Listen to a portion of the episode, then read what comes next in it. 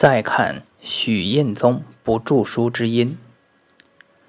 许印宗是我非常佩服的临床大家之一。《唐书》对许印宗医术的描述称之为“神”，记载：时关中多骨征疾，得之必死，地相传染，诸医无能疗者。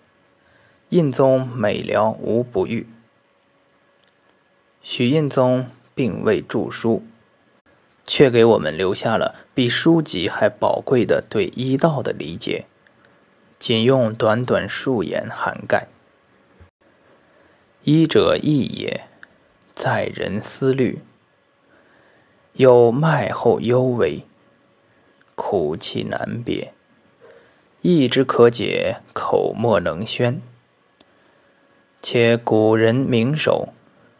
为是别脉，脉即经别，然后实病。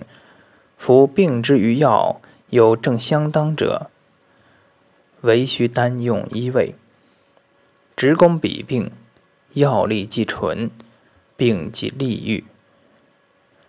今人不能别脉，莫识病源，以情易度，多安药味，辟之于列。谓之兔所，多发人马，空地遮围，或寄一人偶然逢也。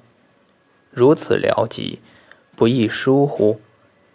假令一药偶然当病，复供他药味相合，君臣相治，气势不行，所以难拆。量由于此。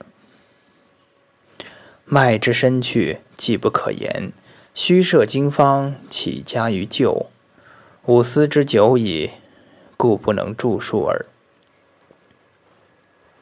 医者义也，直指医之核心。医者治病，全在灵活的头脑，并非一个公式一个公式死搬硬套。病情千奇百怪，寒热虚实变化无穷。唯有千变万化的头脑，方能应对。通过脉后，从病人一切表象中查出微妙的气机变化，而脉是最难用语言表达。很多脉象只可意会，一旦落于书面，就失去其本意了。精准地判断出病人的症结所在，并熟练掌握每一味药精确的气味。就可一发击中。若不明医理，药物虽多，则难以取效。我每读虚印宗这短短数言的教训，都别有一番滋味。